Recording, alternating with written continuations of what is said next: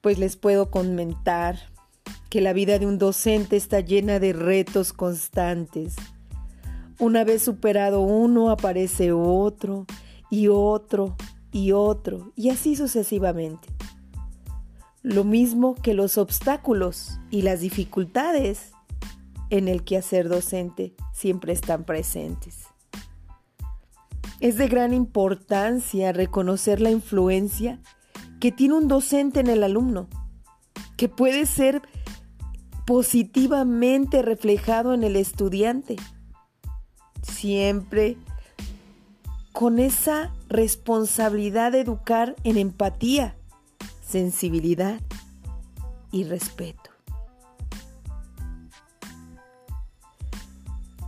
Ahora sabemos que el ser docente no basta solo con tener esa vocación por la docencia.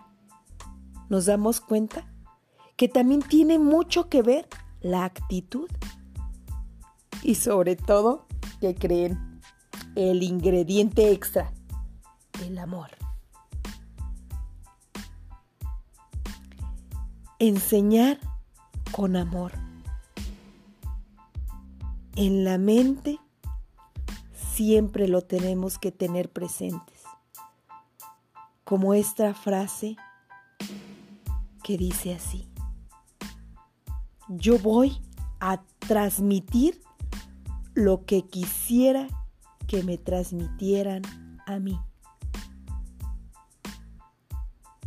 Por lo tanto, nunca se deja de aprender. Esta historia continuará.